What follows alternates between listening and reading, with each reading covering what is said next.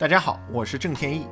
不久前，我做客了一档新的播客节目，叫《主播来了》，详细聊一聊从零到一的故事和背后的思考，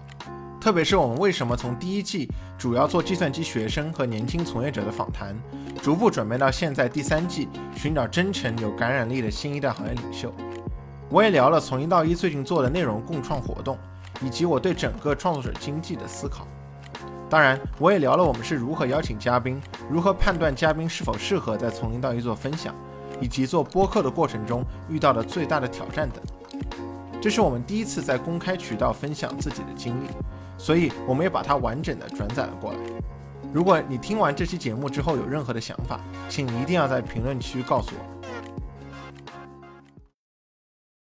Hello，大家好，我是 Zack。主播来了是一档主播采访类的节目，在这个节目里，你能深入了解到一个播客的幕后故事。这个节目之前是播客先生的一个栏目，叫做主播。今天是第一期节目，我们邀请到了从零到一的主播郑天意。郑天意，你给大家打个招呼吧。啊，大家好，我是从零到一的郑天意，非常非常高兴能够和 Zack 来录制这期节目。嗯，在我们聊之前，我们来个快问快答的环节，可以吗？没问题，没问题。嗯，好，那我们开始了。一句话介绍一下你们的播客节目。从一到一是一个科技类的访谈播客，我们会和真诚有感染力的行业领袖聊他们的经历，聊他们的见解，希望帮助我们的听众能够从他们身上学到更多东西。一句话介绍一下你自己。啊，我自己以前是一个管理咨询顾问，然后最近刚开始做一些这个自己的项目。就如果不做播客的话，你会做什么？呃，如果不做播客的话，可能就是会做一些视频的采访，比如说像 UP 主的采访，或者可能是就文字的采访，但肯定都还是跟这个采访有关的东西。你最喜欢的一本书是什么？最近最喜欢的一本书叫做《Post War》，是讲的1945年之后的这个欧洲历史。你最想认识谁？这个非常难说，但是如果跟着播客有关的话，那就是这个 Peter Thiel，就是他写《从零到一》的这本书的作者。录这个播客，你最大的收获是什么？其实就是让我更好的这个认识了自己，因为看到了别人走过的这个道路和他们的想法，其实让我对自己的想要做的事儿有更深入的了解。给听众推荐一期你们的节目，你会推荐哪一期？啊，我可能会推荐今年上半年录制的第三季的呃塔尔盖的这期节目，他的分享我觉得对于不管想创业还是想做其他事情人都非常有帮助。分享一下你自己喜欢的三个播客啊，一个是 Invest Like the Best，是我自己听的最多的，然后还有国内的这个创业内幕是 GGV 的播客，以及另外一个播客叫 Acquired，是专门讲这个科技公司的故事以及他们的一些科技公司并购的一些故事。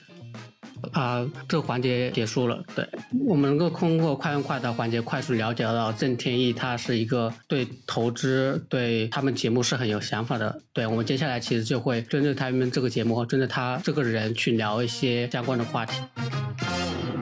在刚才的一个快问快答环节，其实你提到了里面这个播客的名字是从零到一，然后你最想认识的一个人是彼得蒂尔，他写了一本书叫做《从零到一》。这本书对你的影响是什么？对我觉得这是我在挺久之前看的这本书嘛。那他本这本书大部分的内容其实还是关于这个作者，就是 Peter Thiel，他对于创业的一些认识。那么它里面有很多的观点，其实跟当时大部分人的想法都呃不太一样。当然还有其他很多的他的这些想法。那对我来说，他其实最重要一点。就是告诉我说，不管是思考对于商业、呃，对于创业，还是对于整个世界的这个问题的时候，大部分都需要通过这个第一性原理来思考，而不是单纯的去看说，呃，目前大部分人是怎么想的。所以，其实这对于我们这播客的影响，就是让我们知道说，我们也希望呃能够采访到一些真正有自己想法、对于世界有自己的认知的这样的一些嘉宾，然后可以让他们的想法能够让我们自己和我们的听众啊都能够对这个世界和对我们自己有更好的认识，所以说这本书虽然它跟我们的这个播客最后的内容它没有直接的相关啊，但是呃，我觉得它所传递出来这个精神，其实是我们就是在做播客的时候一直会想到的。然后我们当时也觉得说这个名字特别贴切，所以之后就一直用了这个名字。唯一一个不一样的地方是从零到一的这个道，它是道理的道。那其实这里面还有一层意思，就是说我们现在其实我们是还在零的这个阶段，我们很多时候还不知道说之后自己到底能做出什么样的东西，然后很多事我们都还不知道应该怎么做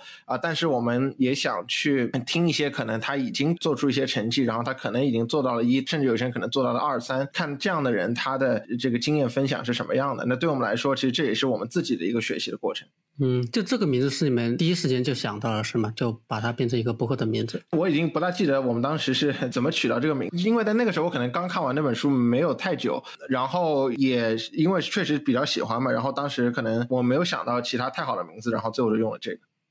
哦，那你是什么时候开始接触播客这个东西的？可能是五六年以前，就是当时我在美国的时候开始听的播客，所以我大家可以看到我大部分的其实播客现在还是听这个英文的为主。那么当时我最早听的一个播客是一个美国的当时的一个记者做的一个访谈的一个播客，叫 Ezra Klein Show。呃，Ezra Klein 之前是华盛顿邮报的记者，然后他当时在一家呃媒体公司叫 Vogue，然后他现在已经出来，应该去纽约时报了。他做的当时的那个访谈，其实访谈了很多不同类型的不同行业的嘉宾，然后和他们聊，其实有有聊社会啊，啊聊商业，聊。政治啊，各种各样的内容，让我最印象深刻的，其实不是单纯它内容本身，而是 Esther Klein 他问问题的方式，让我发现说，原来问问题问的好和问的不好的这个差别其实非常大的。我当时听了很多期的他的这个播客，然后我就觉得说，其实我自己也可以像他一样去做一个这种访谈类的节目，去跟各种类型的嘉宾聊，然后我也可以从他问问题的一些方式里面学到一些东西。这后来我就觉得说，其实我非常想自己做一期播客，然后然后也。能够就是像他一样去访谈很多嘉宾，那当然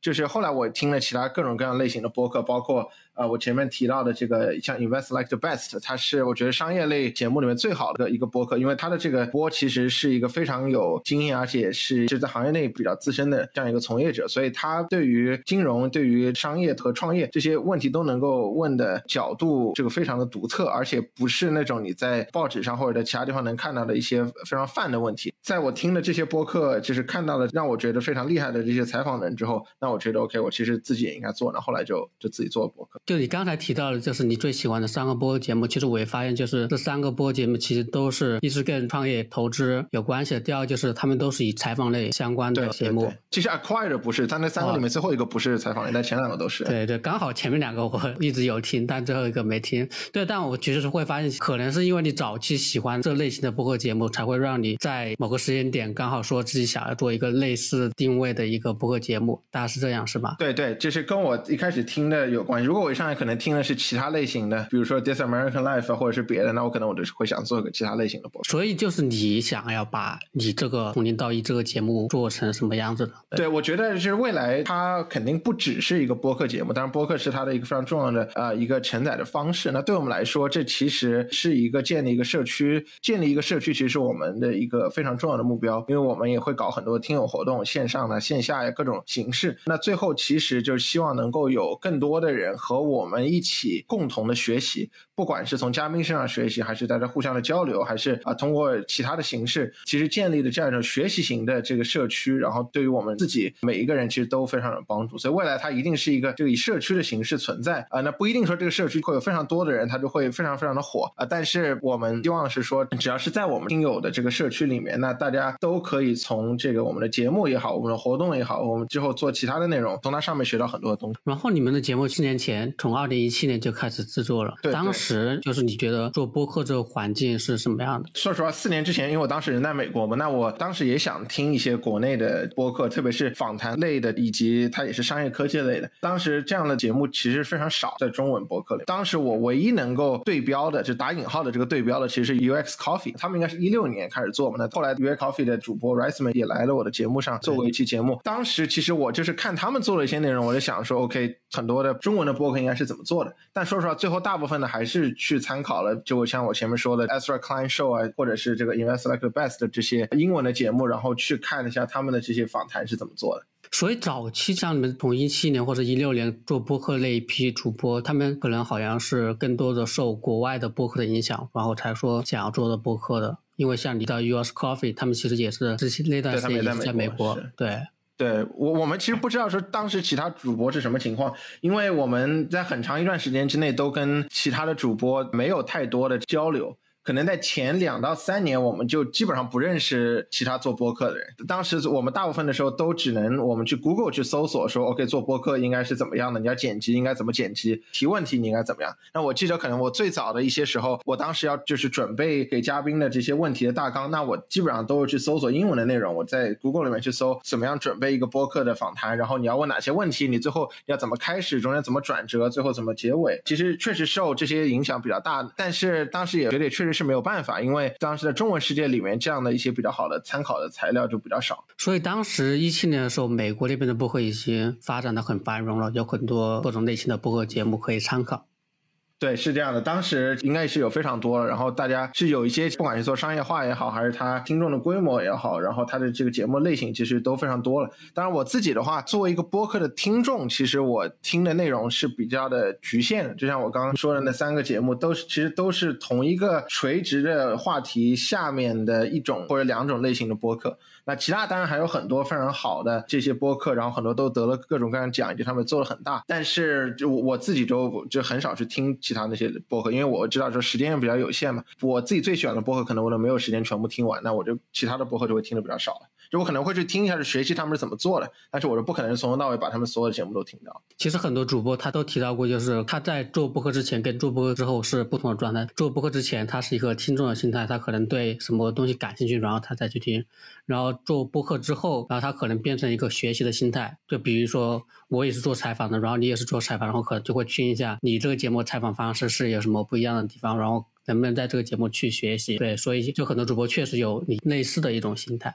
对，然后其实你们在一七年做了大概十二期，对吧？对，十三期吧。对。啊，当时是因为什么原因而导致你们停更的呢？我们当时有一段时间是，就是你刚刚讲说我们就是暂停的更新嘛。其实当时的状态倒不是说我们是觉得说 OK，我们就想停下来不做了。当时经历的状态是说，我们最早的时候，因为我们是一个访谈类的节目，然后我们也想继续做这访谈的类型，所以我们一直是把找到好的嘉宾，就适合我们节目的嘉宾，作为我们其实整个播客最重要的一件事情。那么在做了可能十几期节目之后，我们就发现说，身边的朋友其实能找的基本上都找过了。那么再往外去延展的话，这个难度是比较大。同时，当时还有一个问题是说，我们自己也不知道说，接下来继续把它这往前做，我们到底应该做什么样的内容？因为我们到后面就发现有有些时候它的内容已经有一点开始重复了。那我们觉得自己做播客要能坚持下来，最大的最大的一个条件是我们需要把播客作为我们自己学习的一个方式。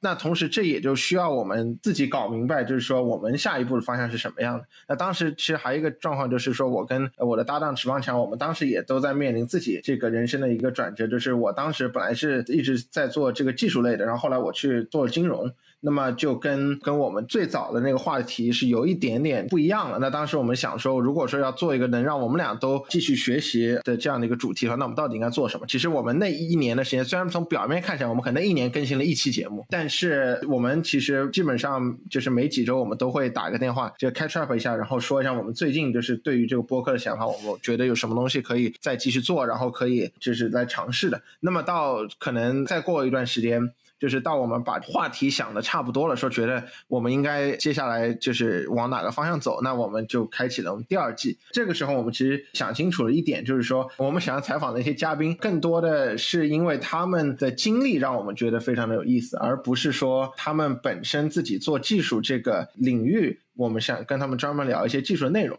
所以从第二季开始，我们聊的内容基本上。就都是和各个行业的领域的嘉宾去聊他们自己的经历，他们遇到的挫折和选择。那挫折和选择其实呃不需要说你一定是做技术的你才可以聊这个东西。那当后来我们也就请了各种各他有是有的是创业的，呃有的是做这个金融的，有的是做咨询的。我们找到嘉宾的类型，其实这个提供了各种各样的这个选择。啊，然后我们这个节目其实也因为找到不同类型嘉宾，然后我们也受到了更多的听众的这个喜欢。本来可能真的只是计算机圈子里面的，那接下来可能就是有了这个不同行业的人都来关注，那对我们自己的帮助其实非常大。再回过头来就是到这个你刚刚的问题，就是当时的这个中途的停顿，其实对我们来说是一个非常好的一个思考的阶段，让我们知道说接下来应该怎么走。那其实通过那一段时间我们的思考，我们。之后就知道说我们这个播客的后面的方向怎么做。那第二季、第三季其实后面就比较顺。其实你们停更对你们来说，其实是就按照原来的一个节目定位形式遇到了一定瓶颈，然后你们通过停更进行调整，找到新的一个方向，然后能够让你们继续保持更新下去，对吧？对，呃，说实在，就是说停更，就是因为我没有新的东西可以生产出来嘛。那这跟我们自己的积累也是有关系。那其实花多花一点时间去更多的积累，然后去思考说我们要做什么啊，这对于我们后面呢继续把它做下去，其实有这个很大的帮助的。而且就是我们也知道，就是因为我们是一季一季的这个形式。那么在第一季和第二季中间，确实可能会有些间隔。那就像比如说这个一个电视剧一样，它的第一季和第二季、第二季和第三季之间可能都会有一些间。当时我们觉得说这也是正常的，但只要我们能够找到一个合适的时机再回来把它继续做，然后把它做大，那我觉得都是 OK 的。所以按照季度来去做节目，这个是你们刚开始就想好了吗？还是后面第一季遇到瓶颈之后，你们才说，哎，我们可以以美国那边的按照季度的形式去？做节目区分是这样子，对，就是我们其实当时知道说有些播客是这么做的嘛。那说实话，嗯，在美国的播客很多，它也是没有分季度，它就是从头到尾一次性结束。它然后它就是可能它会标一个说第一集、第二集、第三集，然后现在可能第五百集。那当然也有其他的一些播客它是分季的。然后包括我前面说的三个播客里面之一的那个 Acquired 那个播客，它其实是分季，而且分季的比较频繁。它现在应该是第七不知道第八或者第九季了。这其实一直让我们就知道，就是说，就是我们是可以这么做。做的，而且我们当时是听到就是 Acquired 这个播客，它最早的时候第一季的这个它的介绍就叫做说，它不是个采访类播客，它是一个嘉宾自己就是两个人讲的这个播客。然后它第一季的这个主题是关于这个科技的并购，然后讲的说这些并购里面有哪一些是做的比较好。那然后他做着做着就发现说，大家最感兴趣的其实不是说这个并购分析，就是说这个并购了之后哪些地方做得好，哪些地方做的不好。大家最感兴趣其实是在。讲这个故事的一开始的时候的这些就是背景的资料，讲这故这个公司本身是什么样的，它发生了就是哪些这个变化，然后它的这个从呃诞生一直到就收购，然后这个故事是什么样的。然后他们意识到这一点之后呢，整个播客就变成了一个叫做讲这些好的科技公司背后的故事。然后它最后就变成不只是科技公司，就变成各种各样的公司在背后的故事是是什么样的。所以，呃，他其实，在做的过程中也是经过了一些这个转折，然后是把他呃以前做的内容进行了一些调整。那我们当时其实也知道说，我们也是可以这么做的，但是我们最关键是得知道说我们要调整的哪个方向。那所以那那一段时间，我们其实一直是在想说我们要调整的哪一个方向。呢一旦想好这件事儿了，那我们就把第二季就开始做了。对啊，我感觉其实你们也是以类似的一个思路去做的。其实你们三季其实都会有一个不同的节目定位，比如说你们第一季是采访身边优秀而有趣的计算机学生，然后第二季是采访愿意坦诚谈论挫折的年轻人，然后第三季是采访真诚而而有感染力的行业领袖。我发现其实你们第三季这个开始采访了很多各行业领域的 CEO。对，其实你们好像也是有一个节目定位的不断的一个迭代，也有点跟你们节目的名称从零到一，其实还是有一点匹配的。就是说，你们不断的去迭代自己的一个节目定位，然后找到相应的人群去分享他们相关的经验。对，对我们来说，其实最主要的，我我知道我们最最重要的，呃，能够把它做下去一点，是我们能够从中。呃，学到东西，这是我前面讲到了。那最核心的一点，其实要知道说，对我们来说，是不是我们做的这个东西是能够让我们在做的过程中是非常的觉得这东西价值非常大。不只是说我在采访的时候，我听的嘉宾讲了一遍，我觉得很有帮助。那甚至比如说在剪辑的时候，因为剪辑的时候大家都知道，你需要反复的听好几遍嘛。到了后来，就是我们发现说，剪辑的时候听的那几遍。其实每一遍听，我从中感受到的东西都不一样。这时候就是我们知道说，这个东西对我们的帮助其实是是很大的。这样的话才能有动力把这个东西继续的做下去，而且是一直是以同样的这个标准把它做下去。那对于就是具体的每一季的这个定位，其实我可以简单讲一下我们当时是怎么确定这个定位的。那在第一季的时候，我们其实最早最早就只是说我们想做一个访谈类的这个播客嘛，也不知道说到底应该具体做什么。其实因为当时我是在这个读这个 C。S 吧，就是读计算机。这时候就说，我如果说可以专门找一些这个跟计算机相关的，不管是他是在读 PhD 的学生，或者是他已经工作了，那然后可以跟他们聊一聊，说他们自己的这个经历，他们的体会是什么样的。因为当时我自己还是觉得说，我是想读一个这个计算机的 PhD 的。到后来，当然这个计算机 PhD 也也没有读成。后来我变成金金融的呃领域中的一个人了。那这这个时候，我们就必须要调整一下我们的内容。就像我前面说的，它不能只是一个单纯计算机领域的东西，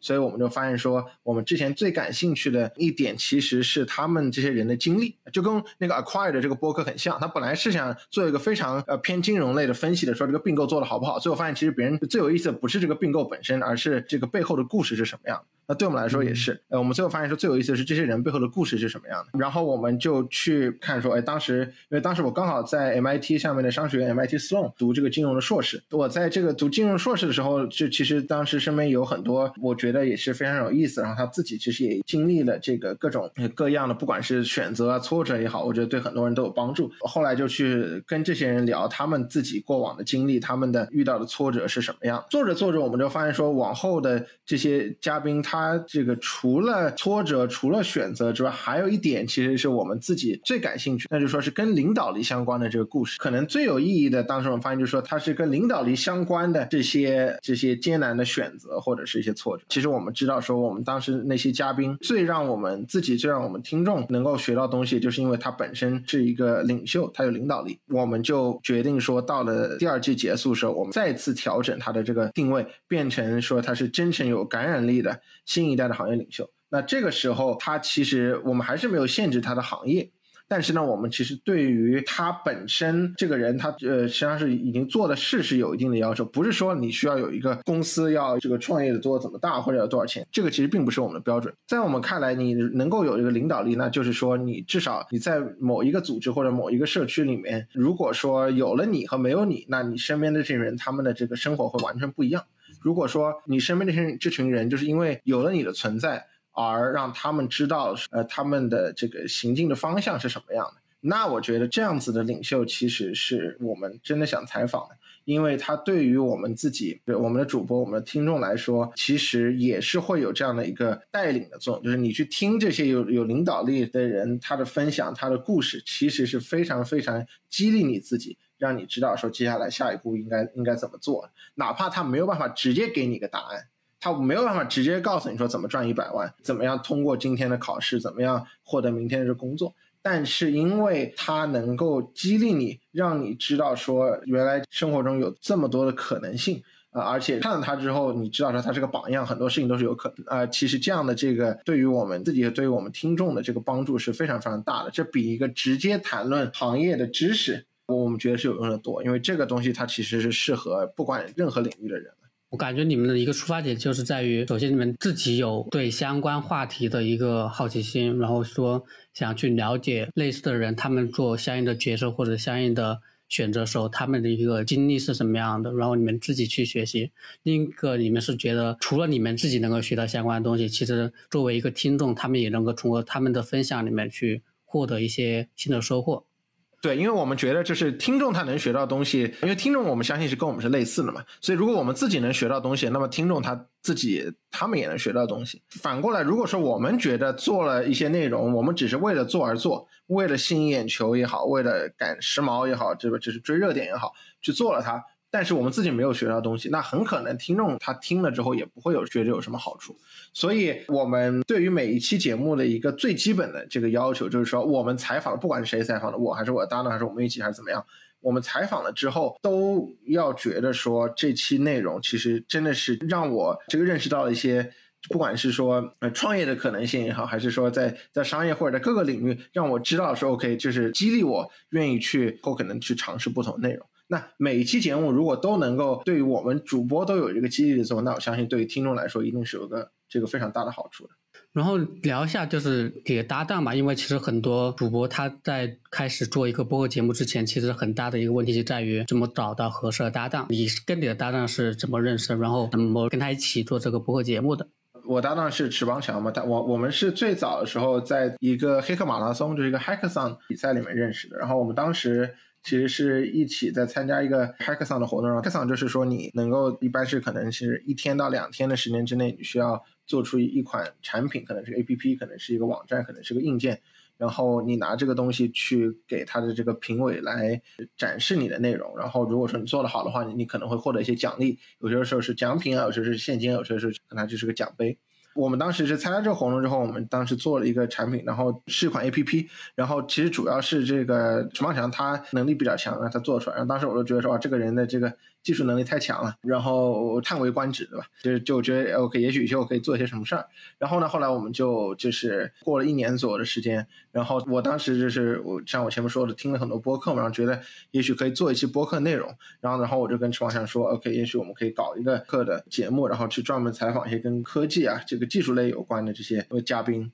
然后因为他自己本身也是做技术的嘛，那么我们就很快的达成一致，我们可以一这个一起去做这个播客。那么后来我们的分工其实最早时候我跟他是一起去采访，可能第一季大部分内容都是我们俩。同时都是主持，那到后面呢，我也有一些不一样的地方，就是说，我们发现如果两个人都是主持的话，特别是我很多时候跟他不在一个时区，这个成本比较高，这个时间成本比较高，因为你需要协调三个人的时间，就是我们这边两个人，和嘉宾一个人，但是嘉宾不一定就就是都能满足这个时间嘛。所以我们后来就把采访的这个要求变成了，就是说你一个人也是可以的。后来这边有些节目是我去采访，有些节目是棒向采访。那当然还还有些节目是我跟他两个人一起的。那这个就可能是我们俩都对这个嘉宾有兴趣或者都想，那这时候我们就都一起去。那但是呢，呃，采访之后你还有很多的这些后期的这些处理的工作嘛。那么我们的一个原则就是说，谁采访了，那谁就是后期的这个东西的一个最终的决决定权。除了我们俩这，我们。播客的团队还有其他的一些人，大家都会帮忙一起做一些音频的剪辑啊、文字啊这些。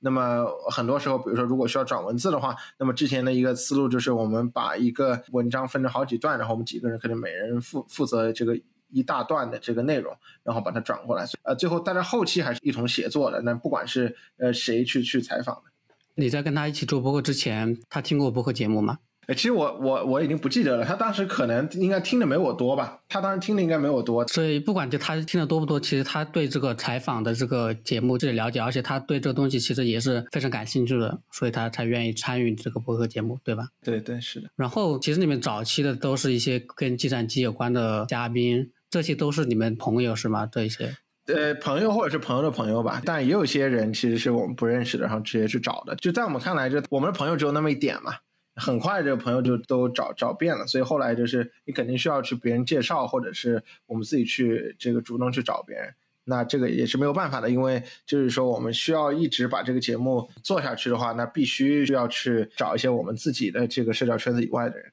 但是就其实如果要邀请一个嘉宾，你们可能需要在邀请的过程中判断这个人是否他适合做一些分享，因为可能有些嘉宾他有自己很多的内容想表达，但是他没办法通过语言去表达出来。这个里面一般是有做一个评判的一个标准吗？还是怎么样的？一般我们会会这么做，就是你想的很对，就是很多就不是所有人都适合做播客了，因为这是完全的一个通过声音来表达，通过语言来表达，你甚至脸都不露出来。那么这样的话，我们就觉得我们会通过两个方式来判断。首先呢，我们去找这个嘉宾之前，不管他说是不是我的朋友，我们都会去看一下他以前的这些采访。不管是别人文字采访他，或者是他自己输出的内容，就可能不是采访，而是他自己写的内容。然后用这个东西来判断说，首先第一个，他能够表达内容是不是我们感兴趣的；第二个呢，他表达这个能力到底是不是 OK 的。那第三个其实也是很重要的，就是说他是不是愿意真诚的把他知道的东西都讲出来。那么有些人他可能确实很厉害，那但是呢，他不大愿意把这东西表达出来。那可能他这个在他专业领域也做得很好啊，但可能出于是各种各样的原因，他不愿意把一些东西讲出来。这个时候我们就觉得这个可能也是不大适合的。那所以这是我们第一道判断的这个门槛。那过了这个之后呢，我们其实也会再跟他打，一般我会跟他打个电话，就是呃在录之前我们会聊一下，说就是我们。可能有这样一些问题，然后你看看你有哪些，就你是不是觉得 OK？然后可能我们能不能先聊一聊，让我先了解一下你的这个情况。那我们可能跟他聊个十五二十分钟，基本上就可以知道说啊，他是不是真的这个适合来做博客。其实你们会之前会有一个预采，就是对预采的，对对。然后其实我还会好奇一个点，因为你们的一个采访的逻辑，其实你们是按照季度去做的。其实你们。比如说你们一季有多少集？其实你们做那季之前大概一个方向，对吧？比如说你们第三季采访的是真诚而又感染力的新行业领袖。其实你们在确定第三季之前，你们会确定你们大概会采访到哪些嘉宾吗？对我们可能会确定几个，但是我们目前没有办法，就是在做之前把所有人都确定下来，因为就是还是说我们一上来找不到那么多人嘛，所以我们可能会保证说可能有那么几个人，至少是我们已经确定了，然后他会录了，这样的话就会给我们更多的时间去准备后面的节目。嗯，然后后面你们才会说，就是后面再去邀请到更多，就比如说第三季里面的行业领袖这种，就做到一半然后再去邀请后面的，对吗？对对，就可能我们比如说做发了一期节目之后，然后我们再继续去看一下有没有什么适合适的人，因为有时候可能你一上来想不到有有谁是合适的啊，但是可能突然哎你在哪里看到了，比如说朋友圈谁发了一篇东西，然后你觉得哎也许可能这个适合，所以这还是有需要一点时间嘛。然后就是说到后面，其实你们会邀请到你们之前并没有接触过的嘛？这种是你们一般会通过什么方式去邀请的？对，就是可能最简单的直接发邮件嘛，或者是其他，比如 LinkedIn 啊这种地方去去给给别人发消息，或者知乎啊，就任何的这种能够发私信的地方，我们其实都有可能试过。邮件可能是最传统的方式，就是很简单，就跟别人说我我们我们是做什么，然后这个播客是什么内容，然后我们想请你来。那很多人会拒绝嘛，但是也有有些人会接受。但是我们找的人之前一般都会其实对他做一些比较多的这个了解。那这个时候其实我们找他是比较有针对性的，我们就会说，你看我们要找你原因是什么什么，我们有哪些东西其实是真的特别适合你来分享的。那这时候其实哪怕他不认识我，那可能他也更加愿意来分享。所以你们是会有一套就是比较完整的通讯方式，让嘉宾了解你们这个播客节目，然后为什么你们会去邀请他参与这个播客节目的表述，对吧？对，那这个其实甚至都我觉得都不能算是一种话术了，就其实就是你把真实的说我们这是怎么想的，然后我们这播客是什么样的讲出来就可以了。因为我们一直就觉得说最直接、最真诚的方式就是把你想的东西直接写下来，你也不用跟他绕弯子说别的吹嘘其他的东西。那其实就是如果说他真的懂你呢，他自然也会知道做什么，然后就可能就直接一拍即合。那如果说他无法理解你在做什么，那其实也就其实也没有什么必要再多说了。那你们在就是做这个播客过程中，你们遇到的最大的问题是什么？对我们可能一直是希望像我前面说，能够保证说我们在做节目的过程中，我们是主播自己也能够从那采访的过程中学到很多东西嘛。最大的问题其实是我们是怎么能够持续的有这样的嘉宾，能够持续生产这样的内容。这个压力呢，倒不是说世界上没有那么多嘉宾，这么多嘉宾是有的，而是因为我们本身这个东西是一个一直都是可能周末的时候兼职做的这个播客嘛。那因为没有那么多时间，所以我们可能有些时候，不管是说我们要找合适的嘉宾，还是我们要去已经做完了一期，我们要去处理后期的这个节目，那这个时间不够，其实让我们觉得这压力还是挺大的。我们要处理一期节目，可能一般就是一期节目一个小时，对应大概至少十个小时吧，就后期的所有东西加在一起，有时候可能会更多。那这个其实压力是很大的，因为你大部分时间都花在这个上面的话，你其实就没有太多时间去想说我应该怎么样去做新的内容，我后面的选题应该怎么做，我们后面嘉宾应该找谁了。所以就是对你们来说，就是内容的一个制作成本，其实花的时间时间比较多。对，这个时间比较，但这个也没有办法了，就是说，因为如果你想要把这个内容做得好的话，确实就需要花。呃，这这么多时间，那就是很多内容，如果说你不剪，你直接放出去的话，其实我自己是受不了的，因为很多地方就是没有办法达到我们自己的标准。就比如说我们很多我自己问的问题，就我问嘉宾的问题，很多时候都是会在真的放出去之前被大幅的剪掉的，因为很多时候我会先可能跟他讲一段背景，然后再说我这问题。那这个背景的这些东西都可以删掉，那以及中间可能有一些地方表述的不太好的，我们都会去非常细的调整。那这个呢，其实就会花很多时间。现在有一个相对比较好的解决方法吗？还是说这个问题还存在？这个问题就是或多或少还是有的吧。但是我们现在因为做的这个后期以及就各方面都更加成熟了嘛，所以我们知道说整个流程下一套下来应该怎么做。然后我们现在呃这个团队的人数比之前多了，当然大家都还是这个兼职在做，但是有更多的其实人手来帮忙，对我们来说也是这个非常好的一件事。你觉得就是你们这个问题是整个播客行业里面各位主播都存在的一个问题吗？如果是兼职做的话，就如果大家不是。全职去做博客，那我觉得基本上都会有类似的问题，就是你在后期的这个成本高。但是我觉得任何的这个内容的创作，就原创的东西，到最后都必须要花时间去打磨。不管是你你是打磨这个这个选题是什么，还是你录完了之后去打处理后期的这些内容，那我觉得这个是实际上逃不掉的。那么唯一就是可能能做的事儿，就是说很多的一些技术性的东西，就是如果说有更多的人愿意把自己的一些方法给它分享出来的话，其实对于其他的那些想要做内容的主播。都是有好处的。我这边就是延伸一下，你们因为你们不是周更嘛，其实我想顺着讲一下，就是在 B 站上做视频的话，它的制作成本也很高。就你虽然只看到一可能一个视频才五分钟，但是五分钟的话，就是如果对你是个新手的话，就可能要花到至少花一天。这些内容素材就是其实看你的内容性质，就是如果你讲的是知识类的内容的话，那可能你的可还可以找一些原有的市面上的一些素材，当然这个可能有版权问题。但如果你是一些原创的内容上，比如说你要画一些。人物或者是做一些自己的原创的素材的话，那其实你都做成本也很高。然后 B 站上面的一些 UP 主，其实他们跟播客很大个不同，在于播客好像大家都讲究的是按照一定频次去更新，比如说你们是没有周更的，但是有一些播客节目他们可能是周更的，或者是双周更的，或者是也可能像你们一样就是不定期的去更新。他们的我感觉他们制作成本其实也是非常的高的，然后会导致他们没办法说我这周五更新了，然后下周五一定能够保持更新。我想聊就是可能。制作成本这个东西，视频跟播客其实虽然都很高，但其实大家对这个成本的理解还是有点不一样的。如果是视频的话，对，那我相信它肯定要比做播客的这个成本要要高很多了，因为哪怕它只是五分钟嘛，就像你刚刚讲的，它也要花很长的时间。那对我们来说，我们本来做的视频，嗯，后来这个没有办法继续做下去，其实就是我们整个团队没有更多的时间再来。剪辑这个视频，我们可能要把一个小时的视频最后变成这个 B 站上比较常见的可能十分钟左右的这个内容。那这个其实对我们来说，当时是这个没有办法做下来的。即使我们知道这件事做了是很有意义的，可以让更多人看到我们的东西啊，但是我们其实到最后是因为因为没有时间嘛，所以就做不了了。时间成本其实都很高。对，像你说的，其实每个人都会遇到这样的问题，特别是大家都是利用业余时间来做。播客不管是播客视频都都很高，然后其实现在的就采访人的播客其实很多了，就你们会有点压力嘛？就是说大家都开始做采访人的节目，然后可能大家选择性也会更多了。对，所以我们我们倒从来不考虑这个事儿，因为我们其实做这个播客本身不是去要跟其他人竞争嘛。因为对我们来说，最重要的是说我们是不是做出我们想做的东西，呃，然后我们是不是从中学到了我们想学的东西。那其实满足这两点，我觉得就可以了。然后你们现在有开始考虑第四季吗？还是说暂时没有？我们现在还没有，我们现在是想把这第三季先更新完，然后就是看一下说，就明年的话是继续把这第三季做下去，还是我们可能换个主题，现在还没有想好。因为我们可能还得看再做几期这个效果怎么样。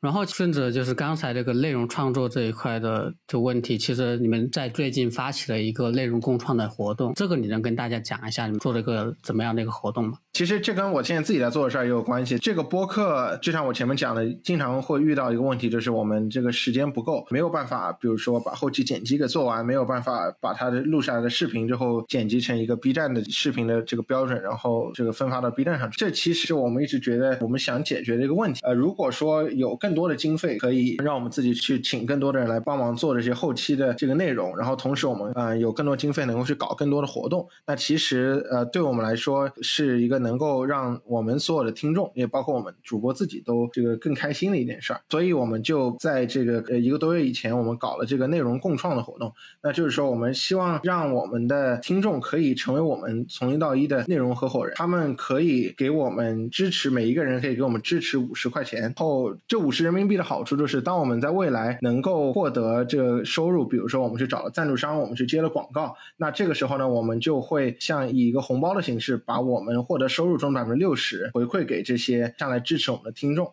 那同时呢，呃，他们还可以进入我们的这个听友合伙人的这个社区，然后我们会在这个社区里面去做一些专属的一些活动。那同时我们还会给他们的一些一些纪念品啊，一些这样的一些，我们就是去告诉他们说，我们其实非常感谢他们对我们这播客的支持。那对我们来说，这个尝试其实就是希望能够把我们之前的这个单纯的为爱发电这个模式，变成一个说粉丝和就听友和我们节目两边都能共赢的一个模。对于这些听友来说，说他既能够就支持我们的节目，然后看到我们节目的这更新频率能够上去，能够更快的生产出内容，然后它可以参加我们更多的活动。同时，就对于这个节目本身来说，其实它也能够获得更多的这个经费，因为以传统的这个广告的模式来说，我们目前其实是基本上是接不到广告的。因为我们本身不是一个有很多听众的这样一个节目，那么我们就必须要换一种方式来获得我们这个制作经费。那这个时候其实就是这种内容共创的这个形式。如果再扩扩大一点去讲到创作者经济本身的话，就是在我看来说，不管你是做播客、做视频，还是写小说，还是做音乐，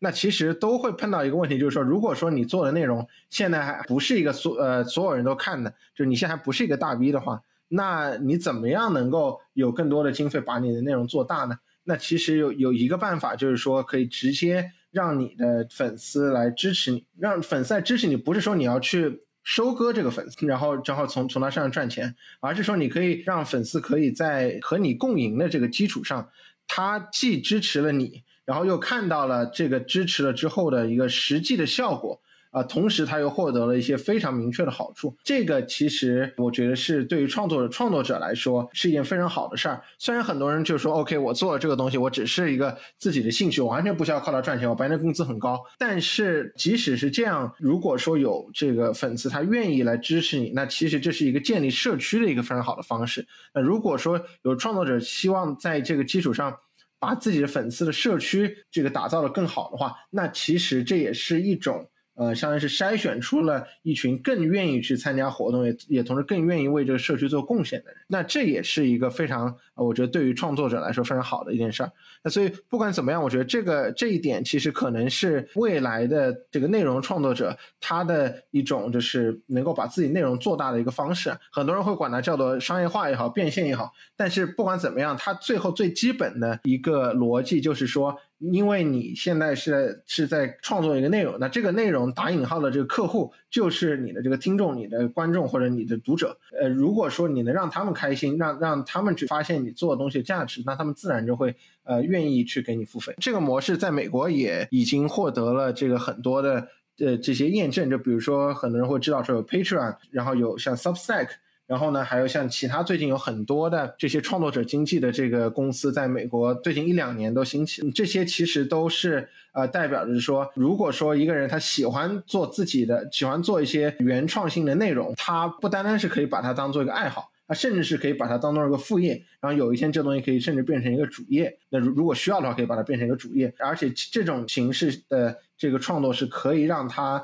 呃获得这个稳定的收入的。那这一点其实，我觉得对于很多的这个原创这个作者来说，其实非常有好处的。因为目前在中国，大部分能够所谓的把这个东西变成主业的，他要么是网红，要么是可能是一些非常大 V 的创作者啊。除此以外，其他人他可能是觉得这个东西就只是个兴趣。但是对我来说，我觉得这可能是一个目前的这个时间点，可能是一个非常好的一个，就是尝试让更多的创作者把他们的创作内容变成了一个可以呃自主的获得经费，然后越做越大的这样一个机会。就你认为你们这个共创的一个活动跟爱发电的区别是什么呀？其实呃，爱发电和这个美国的 Patreon 它都是一个会员制的模式。会员制说的就是粉丝每个月他会给他的创作者付钱，然后呢，他可以获得一些专属的内容，或者是一些纪念品，或者是一些活呃专属的活动。会员制的模式在美国其实已经这个发展的不错了，然后有 Patreon 有 OnlyFans，其实这些公司的规模也都比较大了。那么在国内的话呢，我们觉得这肯定是在一些这个创作者身上能够成功的。那对于我们从一到一来说，我们是希望能够给粉丝更多的一些激励，因为大家还是大部分情况下习惯于这个免费的内容。然后如果你想要让粉丝做任何的付费的动作的话，其实这个门槛是比较高的。所以我们给他的这个激励呢，其实就是三点。第一点就是说，他是可以真正的参与到我们的内容的制作，所以叫内容的共创。就是他付了钱之后，他知道我们真的是可以增加我们更新的频率，举办一些以前做不了的活动。第二呢是，呃，我们在未来获得了收入，不管是我们有了赞助，还是我们有了其他的收入，呃，我们都会从中拿出一部分作为奖励来回馈给之前这个支持我们的粉丝。那第三个呢，就是他会加入一个只有付费的这个粉丝才能进入的这个听友合伙人的社群。那这个呢，其实是我们整个从一到一最核心的一个粉丝群。那大家其实的这个很多的观念呢，以及很多大家关注的点，其实都是非常类似的。那加入这个社群之后，其实他也可以认识其他和他类似的人。在我们看来，这个共创活动最最核心的就是真的把粉丝从一个单纯的内容消费者变成了我们的从一到一的合伙人。那这一点是和他每个单纯的给我们打赏，然后我们给他一些多一些额外的内容或额外一些纪念品，其实是是完全不一样的。那我们是真的是希望能够和这些特别喜欢我们的粉丝一起去把这个从零到一做得更好啊，所以这就是这个共创活动和传统的这种会员制的区别。就我听完你的表述，其实像爱发店可能他们在体验完内容之后的一种对内容的一个表态，就比如说我很喜欢这个内容，然后可能去打赏或者是购买他的会员，获得一些额外的付费，就是成为会员才能获得的一些内容。然后你们这个模式在你们那个活动里面内容共创这几个字里面，其实已经很大能体现你们的一个点了，就是你们这个内容是靠你们输出内容，然后靠一些愿意支持这个内容的人，他们输出金钱或者是一些其他的形式，跟你们听众是一起去完成这个内容。他们更多的是为这个内容做贡献，而不是说为内容之外的一些收获或者是其他东西去付费的。对，到最后就是肯定是要相信说这个粉丝，因为他是他喜欢听你的内容，喜欢喜欢看或者读你的内容，那他其实是有最大的这个动力来帮助你把这个内容给做出来。如果他真的喜欢的话，那所以这时候其实你是也是在给呃这些粉丝一个机会，让他能够参与到你的这个创作的过程中啊。那这这一点其实对于大家都是。这个有好处的，像你前面讲传统的，就是如果等你等他看完了这个内容，然后再表达他对这个创作者的这个喜欢，然后他就会通过打赏的这个形式嘛。这其实你甚至都不需要任何一个额外的软件，对吧？你直接就是加一个这个支付宝的付付款码，你其实就可以做到这一点了。那这个是所有的创作者都可以做的，呃，只不过说这个效果可能在国内没有那么好，是因为就是不像美国大家有这个付小费的这个习惯。那么在国内付小费并不是文化中的那一部分嘛？那所以大家其实是不会习惯于说我消费完这个内容啊，我要去给他一点钱。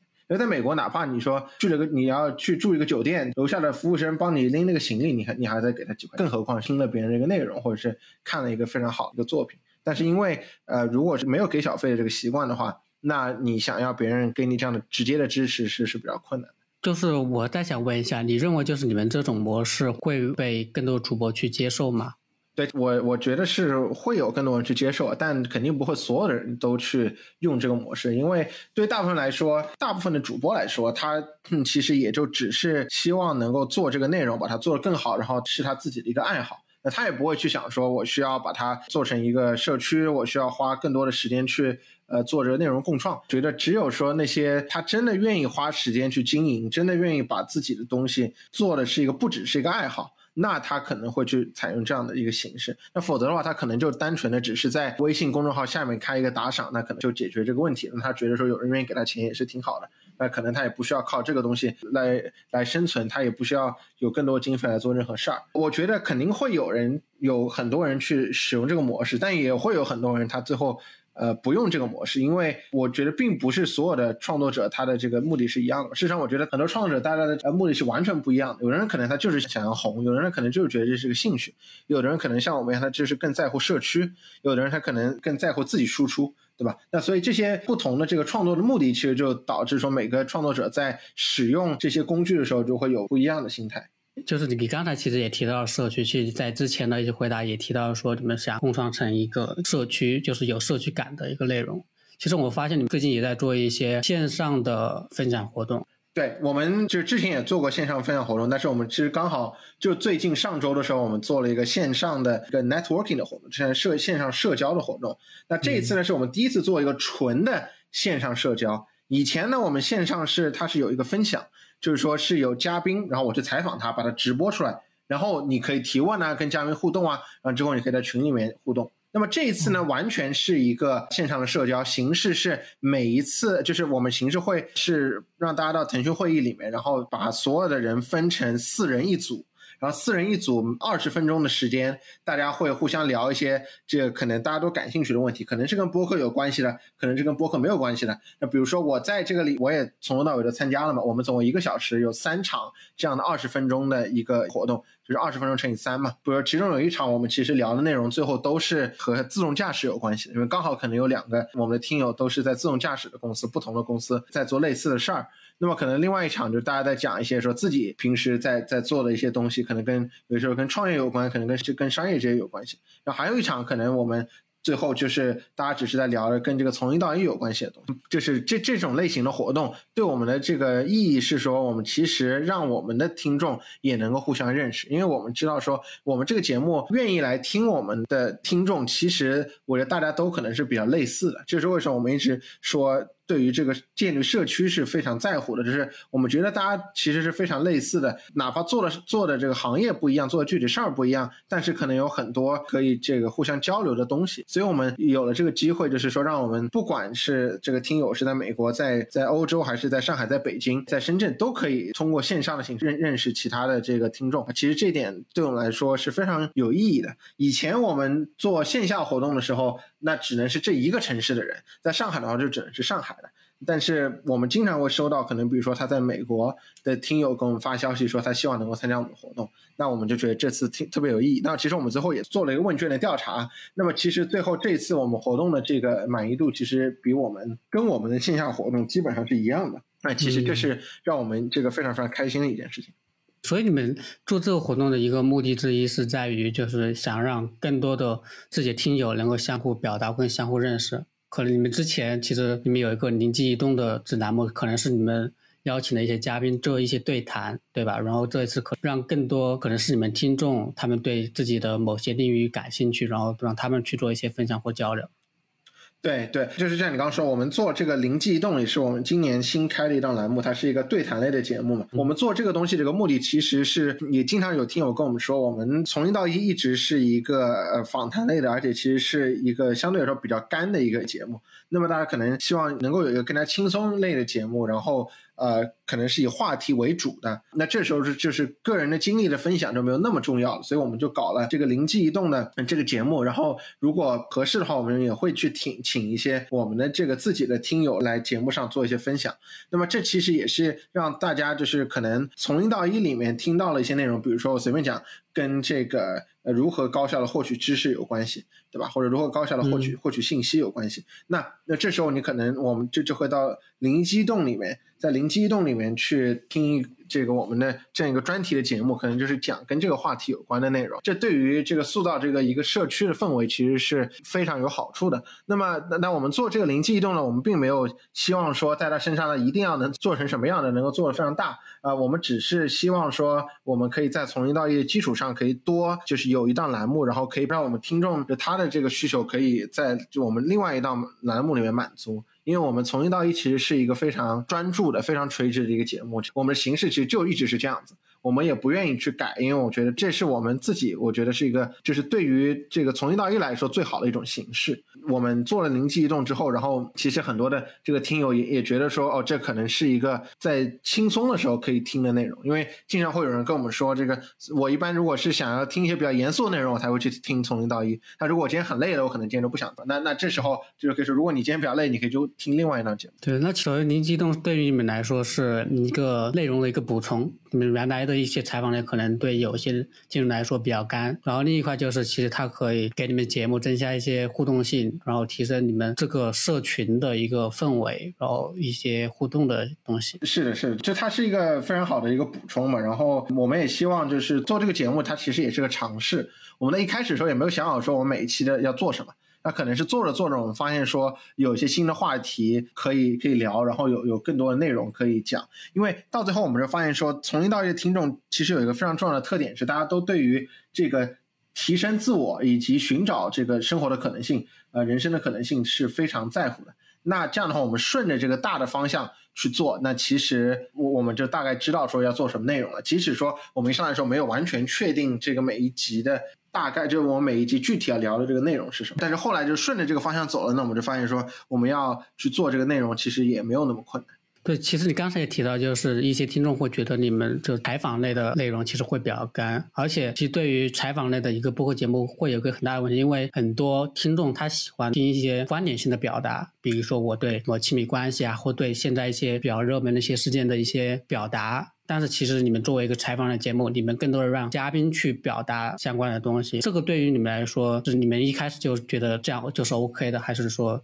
你们觉得也应该要提升一下在节目里的你的一些表达性的东西。对，这里面分几点啊。首先是关于就是，如果是访谈类的话，是应该让嘉宾讲的更多，还是让这个主持人有一些表达？这一点我们是非常明确的，是我们最希望的一个采访的节目是，当大家听完这个节目从头到尾，大家可能都不知道原来有一个主持人存在。大家都可能忘记说这个主持人他是存在的，那这是在我们看是最好的一种形式，因为访谈的节目最后就是可就是嘉宾他自己的观点，他怎么说，主持人其实是没有任何意义在这上面去，就是不管是说想要体现自己懂得很多，或者是想要去呃讲其他内容，如果说你希望让他讲更多内容，那你应该用一种就是更巧妙的引导的方式让他说出来，如果他说不出来，那代表说这个嘉宾本身他这个方面就不懂，那。就是那也没有办法，对吧？所以对我们来说，我们对于访谈类的节目的一个认识，一直都是说，我们要用最好的方式让嘉宾把自己知道的东西说出来，然后同时我们事先要做非常多的准备，要知道他什么东西是他有比较多的这个，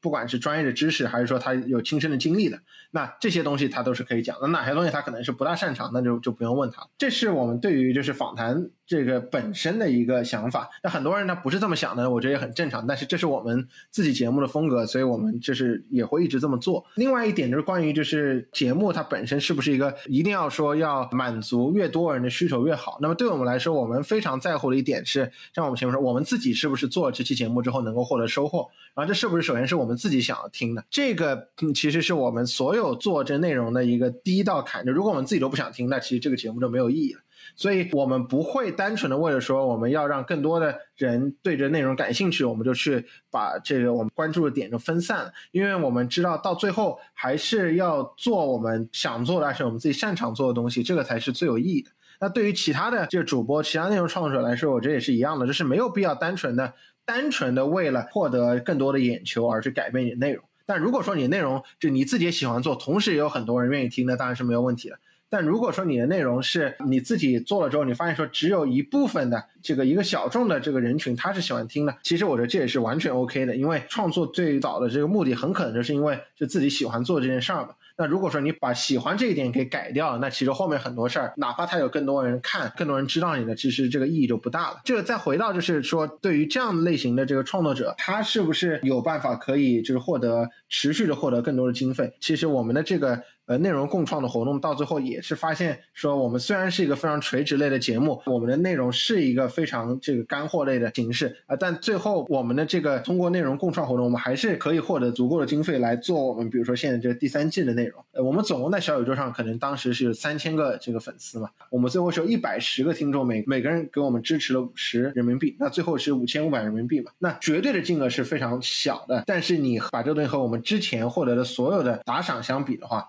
那这个就是比我们之前获得打赏要多出了就是二十倍。这可能更多的一个一个数字，而且你把它和我们的这个总的听众的这个数量的量级去看的话，那很多人是觉得说你这个听众量级是不会获得任何的这个收入的，因为你就只这么一点点人，广告主也不会来投放你，对吧？那那其实我们就证明了，就是说，哪怕你是一个这个非常垂直、非常小众领域的这样的一个节目，你还是有办法可以靠他自己单呃把这个节目给盘活，然后有更多经费把它把它做起来。其实刚才一直有提到，就是说你们想通过这个播客节目，能够自己能够学到一些东西，能够让个听到学到一些东西。那么现在这个播客对于你来说是一个怎么样的存在呢？就对我来说，它其实也是我自己获得这个更多的知识，然后学习的一个很重要的方法嘛。当然，我自己平时也也我也喜欢看很多书，然后也会对吧，跟这个朋友聊天啊什么。但这个播客也是我，我觉得是我现在的这个生活里面也是非常重要的一部分。那我非常喜欢去跟我们自己的这些听众聊天，去知道他们的一些想法。所以对我来说，播客还是就是非常重要的。嗯，因为第三季其实已经更新了一半了，你们未来在播客这一块还有什么样的规划吗？对我们来说，肯定是能够持续的去生产更多的内容嘛。那么我们是希望把我们能够做内容的这个面再打开一点。我我至少从目前来看，我们还是觉得真诚有感染力的新一代行业领袖是我们非常想要做的这样的一个内容。我们如果说能够采访到。可能不同领域的，它不只是商业的，可能它是体育的，可能它是其他的，比如说做艺术的，或者是这个其他行业的。那么对于我们来说，也是一个非常好的一个学习的机会。因为说实话，如果单纯只是同一类人，比如说现在都是科技行业的创业公司，那这些人其实到最后是非常类似的。那如果是真的打开我们的视野的话，那肯定是希望能够有不同行业的人会更好。刚才你提到这点，其实我会好奇，就是为什么你们会选择偏商业这一块的内容？这个其实真的就是，只是因为我们刚好身边就是这样的人嘛，就也倒没有说我们故意去选的这个，就是因为我们身边这样的人非常多，所以去选这个主题。然后做了这么久播客节目，就关于播客，你这边会有一些什么样的困惑吗？困惑倒没有太多，更多的就是说，还是内容本身，就是怎么样把内容做好这件事情上，我觉得这个肯定是永远在路上嘛，就没有止境的事儿。呃，怎么样去做更好的采访？怎么样去呃生产更好的内容？那这个我觉得是永远就是在学习的过程。我其实也会每隔一段时间，我可能就会搜索一下，看一下说有没有什么更好的一些提问的方式，或者是听一些就其他的那些人的这个采访，去知道说别人怎么样把这个这个采访做得更好。那其他的来说，就是播客它本身还是一个非常小众的一个渠道嘛，这这已经不能算困惑了。我觉得这只是一个现实，就是你必须要认识到，播客是永远不可能成为短视频的，它永远不可能成为说是所有。人获得信息的这个最主要的渠道，但是对于我来说，因为我自己平时会有很多时间去听，那么我相信就是说，我们持续去做这个内容，那也会让更多的人知道我们，就是知道我们的内容的这个价值，然后他们也可以从中学到很多东西。那这个对我们来说，其实就已经是一件非常有价值的事儿。我们倒没有说希望 OK 哪一天它会变成像短视频一样，突然就所有人都开始看了。那我觉得这个其实不大可能。今天采访其实就到这里，然后还有最后一个问题就是，如果让你推荐一个主播上主播来了这个节目，你会推荐谁？为什么？